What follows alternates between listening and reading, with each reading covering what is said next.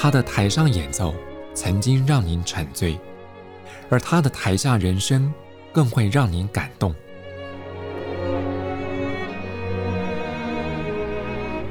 国家交响乐团爱乐实验室 Podcast 名家登场，有生命的音符只为您演出。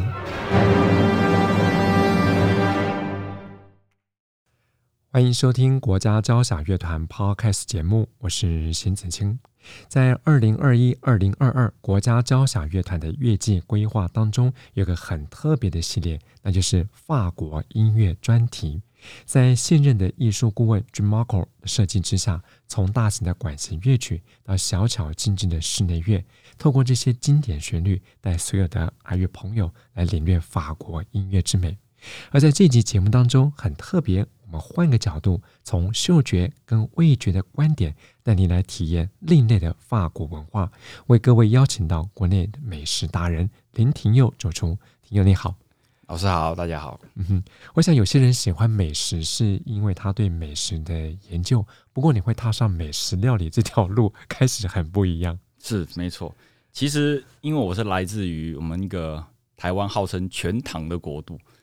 府城台南，嗯、是。啊、呃，美台，我就自己讲说，台湾美食，台湾最强美食之都好了。那其实，在从小的时候，我们长辈们呐、啊，就会其实就带着我们小朋友到处去吃。那会跟着，比如说跟着节庆吃，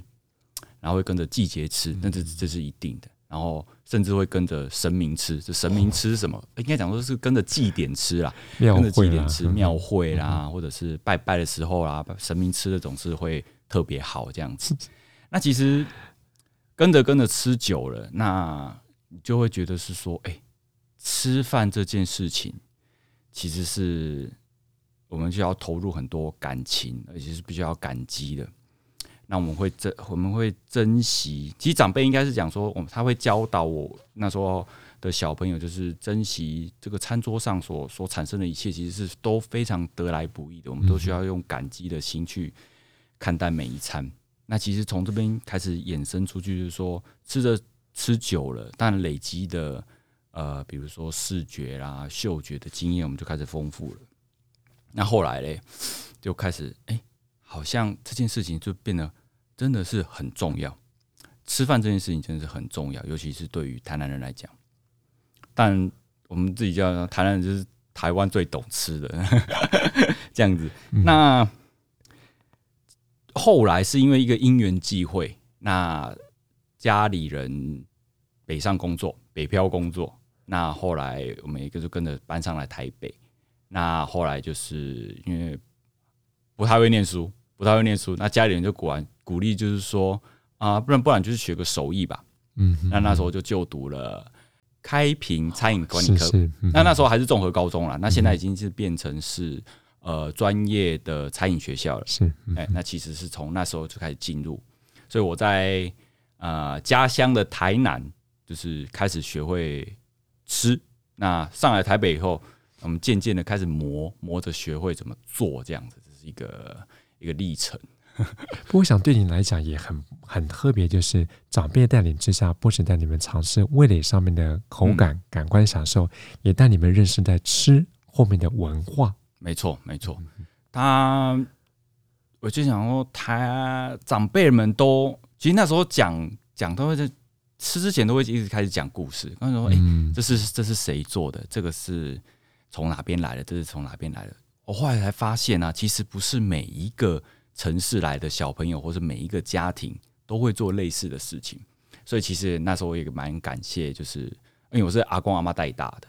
哦，阿公阿妈对于这一块总是会比较尊重，因为他们是苦过来的人，是是，他们是经过两次世界大战的人，所以他们对于这个的话，就是很希望把这种诶、欸、珍惜的态度交给我们下一代。他倒不是是说告诉你说这个，他会灌输你说这个这个。食物的知识有多么重要，而是跟我们小朋友讲说，它其实是有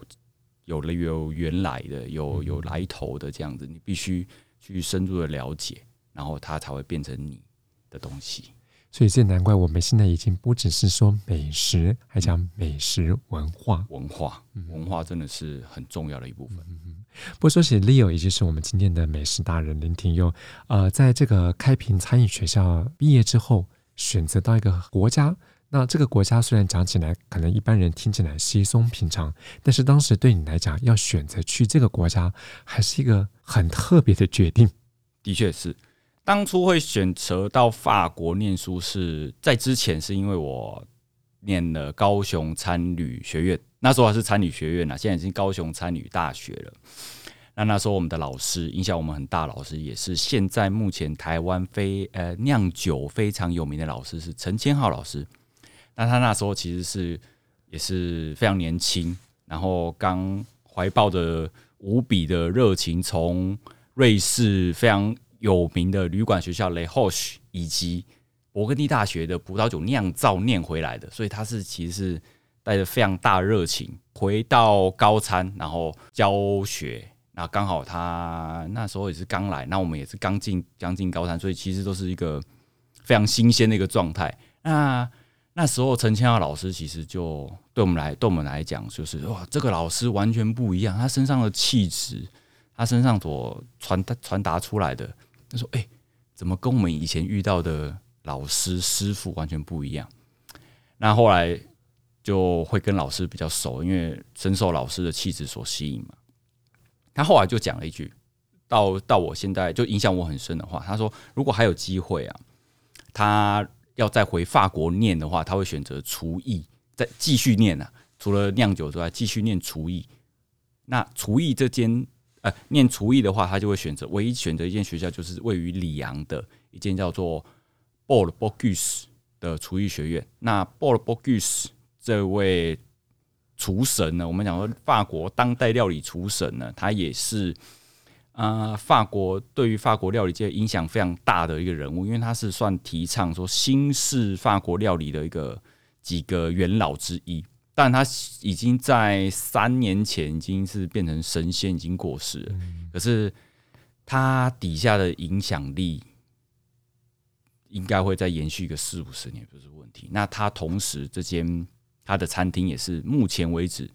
啊历史上维持米其林三星最长时间的餐厅。那位于里昂，那学校的话也是他所开设的。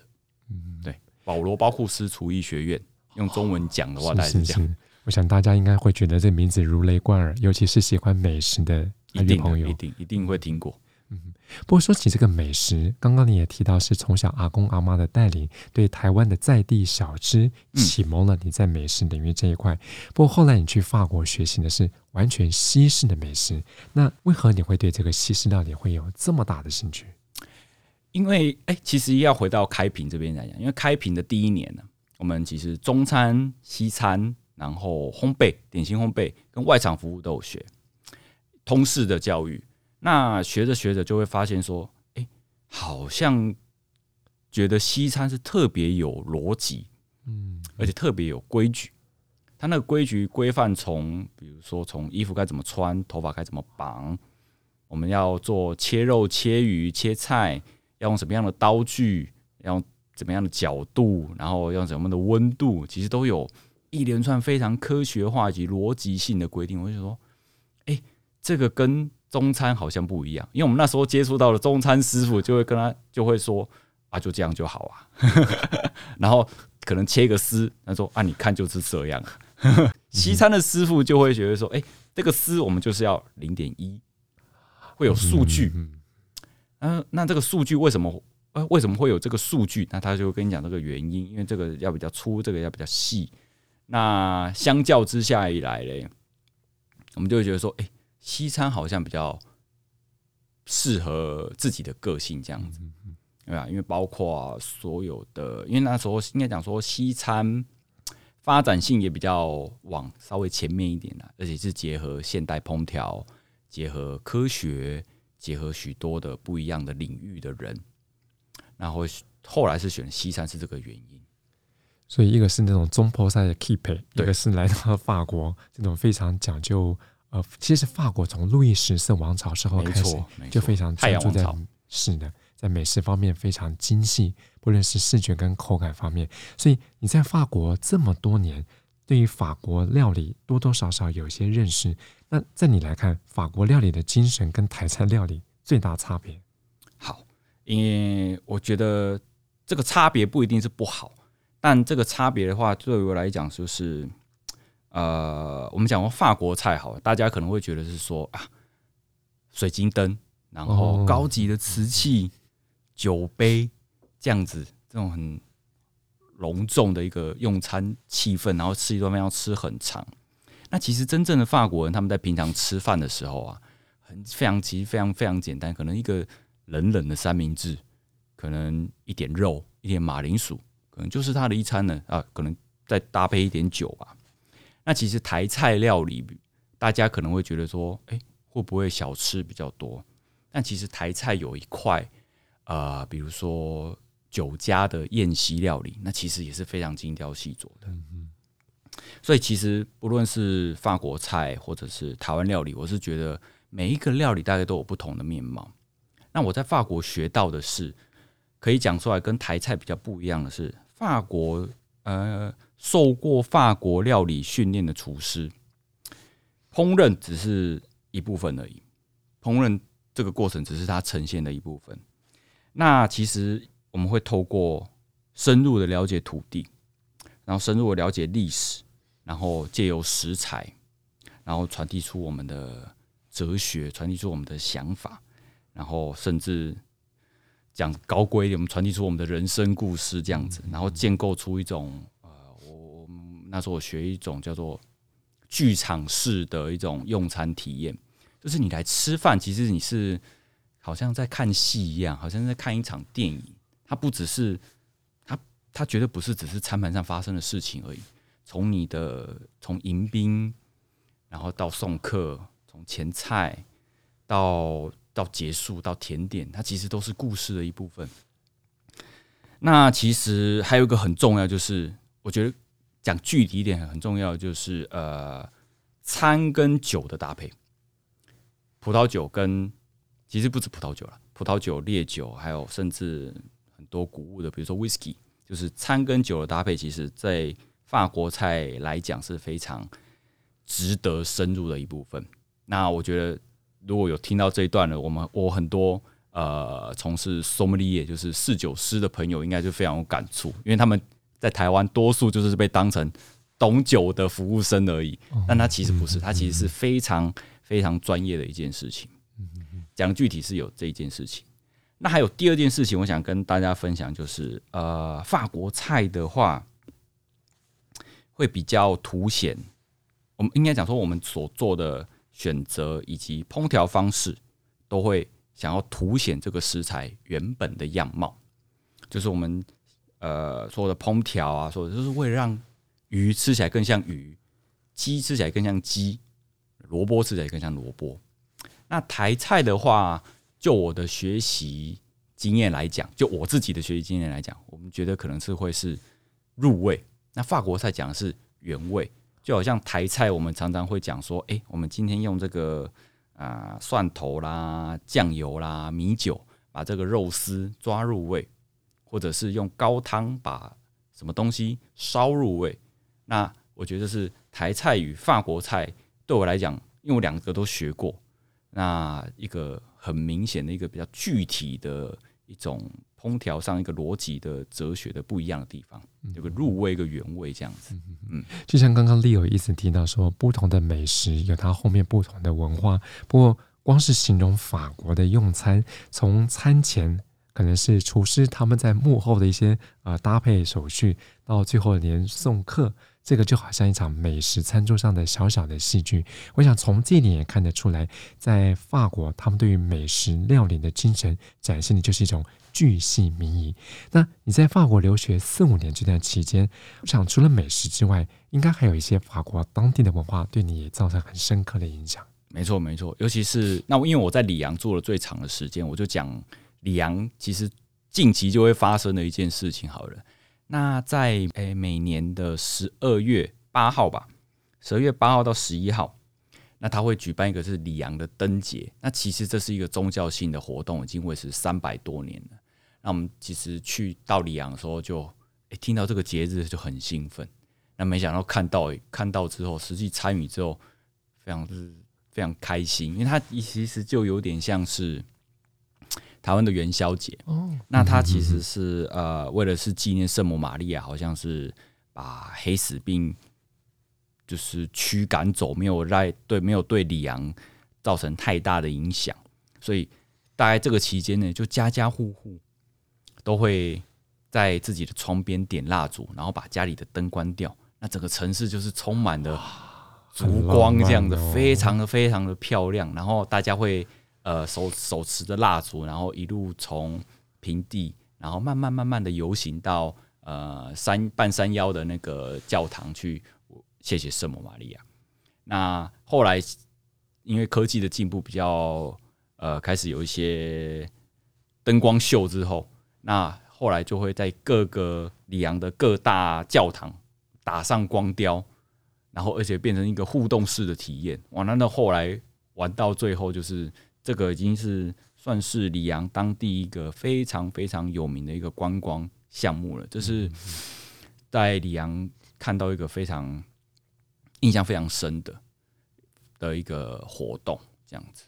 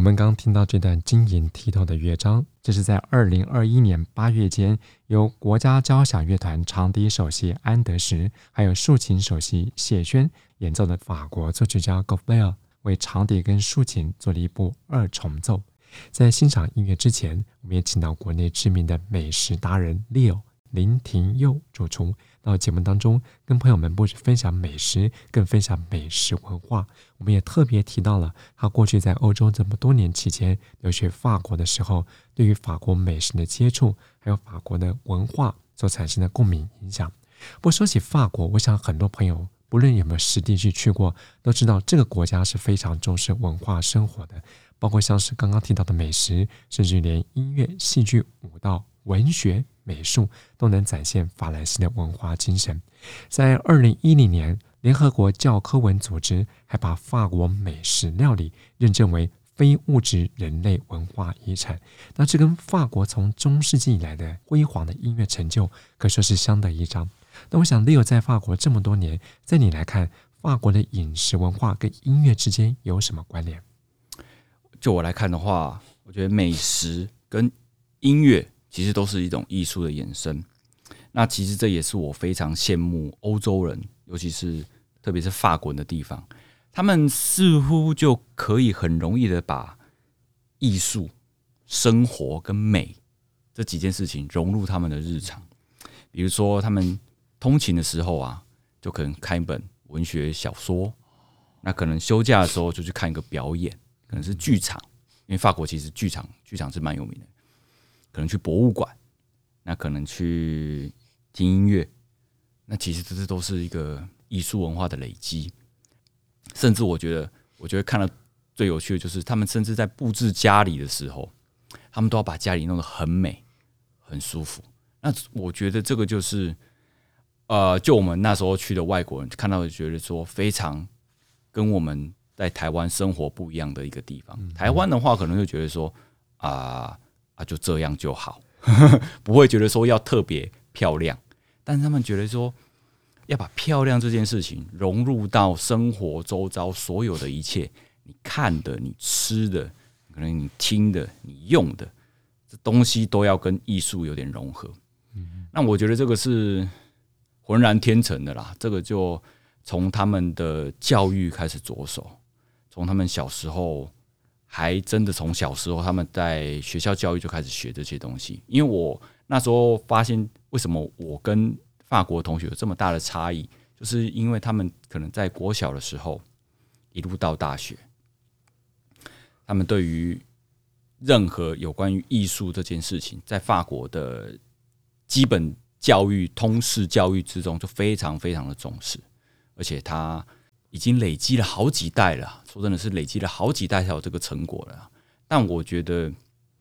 台湾目前开始做的话，应该也还也还是来得及啦，应该也是还来得及啦。因为艺术的，我觉得艺术跟哲学就是一切的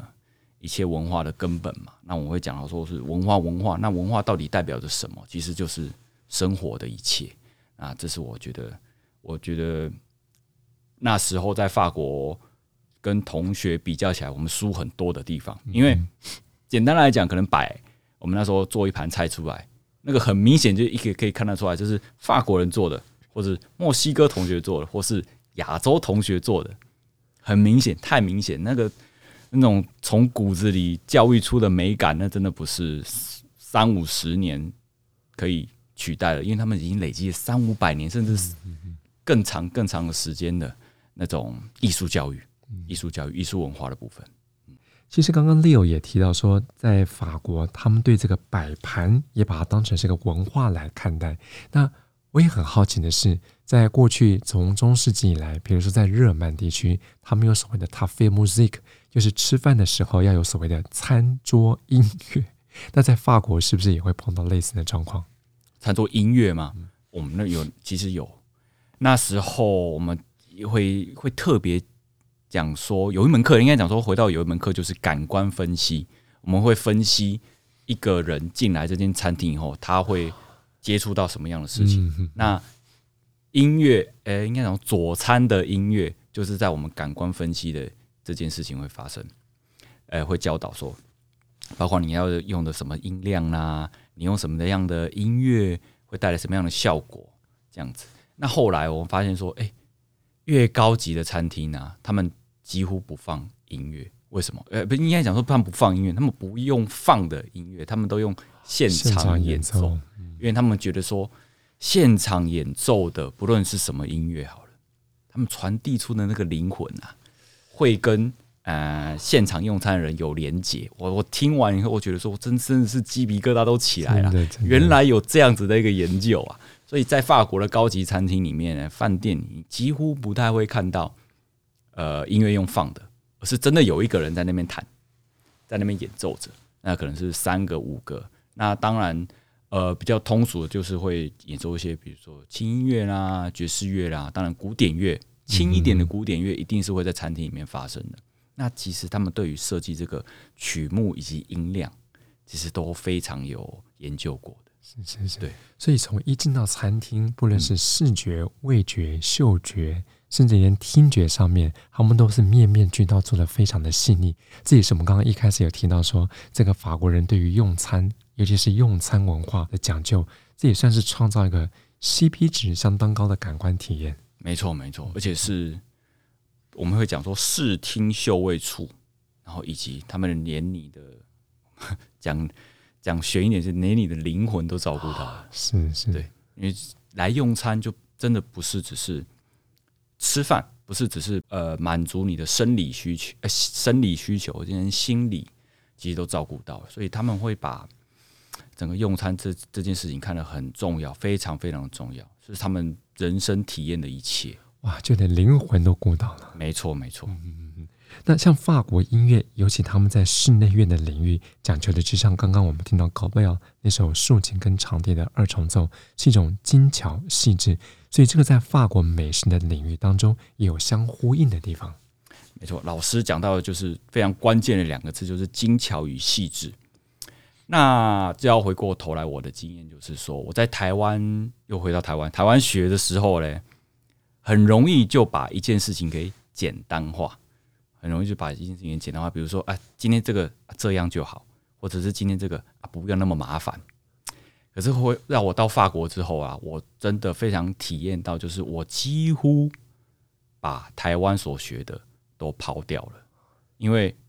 好讲讲难听点，真的是用不上。因为我发现我把我台湾所学的放上去的时候，只是。嗯，然后自取其辱，好像有点不那么好听，但是有一点这种感觉，就是我发现我好像做的太随便了。而法国人是他们在看待所有的事情，就是把一件事情，可能要烹调一块鱼，把它拆解成十个细节来来斟酌，什么样的温度，什么样的鱼，鱼要来自哪里，鱼要放在哪里，鱼要用放在前菜、主菜，还是你要放在餐前小点？我们把所有所有的细节给拆解出来。可是拆解出来的同时呢，后来呈现的它不会是一种好像很匠气的东西。所以其实我那时候听过我的前辈有讲过一句话，就是形容法国大师所做的菜啊，有点像呃武侠小说里面的那个武功大师一样，就是呃重剑无锋，大巧不工。但是真正的大师的话，就会呈现出这个感觉。那这句话也影响到我很深。我希望我们可以把所有东西拆解出细节，但不要看起来那么的刻意，就好像特效电影看起来不是不能看起来像特看起来有特效在里面一样。那这个是我觉得，呃，我在法国跟随的大师，跟随着很多米其林的的一些主厨，他们给传达出来给我教导的一切，这样子。哦，我想今天 Leo 讲了这么多跟法国美食有关的，不论是视觉、味觉，还有后面的文化。下回听众朋友有机会自己去尝一口法国美食的时候，绝对不是一口解决这个事情，还要慢慢的去品味，它在幕后有很多的精神。真的，嗯嗯，真的。在十九世纪以来，法国一个很重要的文化的孕育地点，就是在沙龙。在沙龙里面，它不只有这个中产阶级，当然还有很多的艺术家们的聚集。所以在这样的场合当中，美食、音乐不可或缺。那就利用你的认知，像沙龙，它对于法式料理跟音乐文化的影响有哪些？嗯，就我认识“沙龙”这个字，其实也是从学学习法文的时候开始。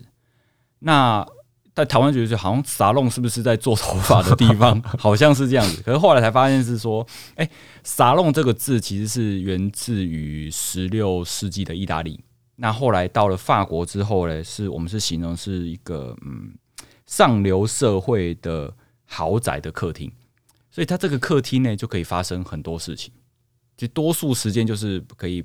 一些艺术文化的事情，比如说演奏啦，比如说聊天呐，比如说啊会看一起看这个绘画，这是一个社交的空间呐。我会我想应该是在那个时代没有社群网络的时候，应该就是靠应该撒弄就是他们的脸的 Facebook 或者是 Instagram 吧。那那时候应该是说，哎，有这样的艺术文化的需求，当然也要满足生理需求，是，所以就会衍生出了。有艺术家、有演奏家来，那当然也要有厨师啊，要提供吃饭嘛。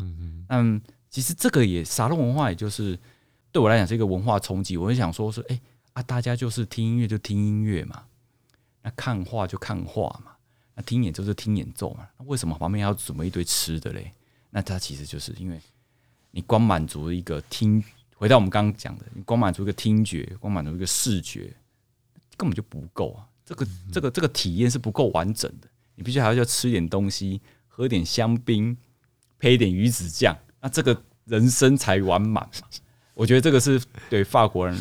啊、呃，他们这个生活哲学、生活啊、呃、艺术美学，这个对我影响很深的一个部分，就是所有的事情其实都不要只单看一个面，我们要后推一点去看整个蓝图，你要怎么规划？说，哎。要设计这个体验，不是只是只有听音乐、看绘画，然后其他的我们都要顾到，比如说香气啊、味觉啦这些东西都要都要都要关注到。我觉得这个他们真的很会享受人生呐、啊，所以法文 “c'est la vie”，“c'est la vie” 这这句话他们很常挂在嘴巴上，就是你人生。其实是拿来享受的，不是美好的人生，美好享受美好人生这件事情。对，我刚刚听 Leo 讲到很多在法国的留学时候，他在一些主厨的身上所接触到的法国料理的精神，所以这样比较起来，主厨好像有时候在带领整个团队工作，甚至呈现一个好的美食，让顾客去享受，有点像是指挥家带领乐团在做没错美好的音乐一样的道理。厨，呃，应该讲说，主厨在一个厨房，就他就同等的地位，就像在乐团的指挥家一样。那他其实他会建构出所有客人会用餐到的的一些所有的细节，但他重要的就是说，他不一定要亲身下去做，他要有一个非常坚强的团队陪着他一起做。所以，厨房团队就是一个非常。因为一只有强一个人，其实是其实没有用的。他就像比如说足球比赛、篮球比赛，主厨当然是会是最关键的那一个。可是其他的角色，比如说各式各样的领班、各式各样的呃学徒、commis，他其实都都是非常重要。就像在呃各各个乐器在在交响乐团里面负负责的一个角色，那主厨就是把他所有的全部都兜拢。那他的。他所传递出的这个东西就会是完整，那每个人也都会有他所属的一个很重要的角色，不单只是只有主厨放放光芒而已，这样子，这样感觉上好像是各个声部的首席，就像刚刚 Leo 所提的，各个小组的 leader 都是一个 key person 关键人物，没错没错，这是个团队合作的一个。的一个紧密的效果，的确的确。那我们看，在这一年度二零二一、二零二二国家交响乐团的乐季规划里面，不只是大型的法国的管弦乐章，也特别安排了很多在室内乐方面的演出。那我想有些听众朋友，可能有时候平常自己在家里面，透过各个不同的管道来欣赏这些法兰西的室内乐，也许你会到现场欣赏国家交响乐团的各个独奏家们，呃，为各位呈现精彩的。法兰西室内乐曲，那有时候在听听这些音乐，也许有些人想要搭配一些嗅觉甚至味觉上的这种感官享受。那 Leo 有没有什么建议的食材或是料理可以配合这么美好的经验？其实大家在那个享受完呃国家音乐厅的表演之后啊，回到家如果要延续这样的感受嘞，其实很简单的，而且但是，但我就觉得说，台湾人好像还没有敞开心房去品尝的，就是啊、呃，乳酪、面包以及葡萄酒这三个，我们讲说是，哎、欸，这个是三位一体，三位一体，这个是品尝文化，它好像就是讲圣灵、圣父跟圣子，圣子。对，三种发酵食物一起组合起来的的一个美妙滋味，那我觉得这个是非常值得推广。就像我在平常在家里，可能真的是突然想要过得像以前那样子的生活的时候，就会去特别好的一个面包店，然后可能再去啊进口的超市挑一块乳酪，搭配一个自己想喝的葡萄酒，不一定不一定都是很贵的东西。不一定真的不是很贵的东西，因为享受其实享受法国的生活以及食物，真的不用到很高昂的代价。但是要要要知道，说是要去如何呈呃想呈现这一切，一个葡萄酒，一块面包，然后一块好的乳酪，其实就可以很轻松、很简单的把你带进去法兰西的世界里面。当然要高贵一点的，可能就是香槟、鱼子酱。或者是其他一些高级的一个甜点，或者是什么，我们会讲，我们平常吃什么鲑鱼啦、烟熏鲑鱼这种东西，比较高贵一点的。但是如果今天呃口袋没有那么深，但也想要体验到很法兰西的话，那这三个发酵食物所堆叠起来的味道，其实绝对不是啊价格可以去衡量的。嗯嗯嗯。所以最平易近人的这个成本，就能够换到非常高品质、高水准的法兰西的文化精神。没错，嗯嗯。在过去我们的节目当中，几乎都是围绕在音乐方面，不只带你认识音乐家，也认识在音乐背后的文化。不过我们这期节目很特别。我们先暂时跳开音乐领域，反而从另外一个角度切入。我们透过国内知名的美食达人林廷佑主厨的介绍，我想您对法国已有了更多元化的认识。那或许下回您在聆听法国音乐的同时，也能够想象甚至感受到在五线谱上色香味俱全的美。我们再次谢谢听友 Leo 跟我们的分享，谢谢大家，谢谢老师。国家交响乐团 Podcast 节目，我是邢子清，我们再会。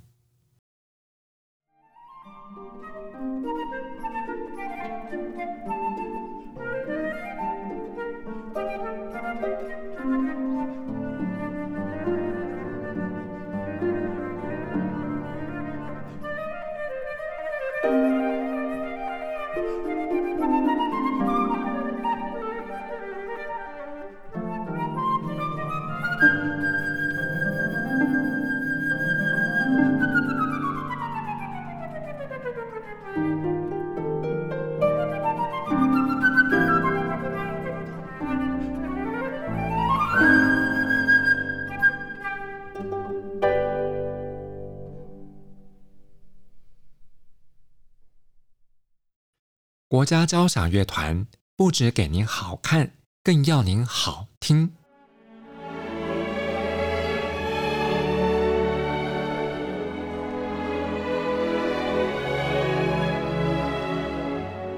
国家交响乐团独家精彩实况，原创 Podcast 节目，舒缓音乐，友善贴心，诚意十足。爱乐实验室 App。温馨登场，请上 App Store 或 Google Play 搜寻“爱乐实验室”。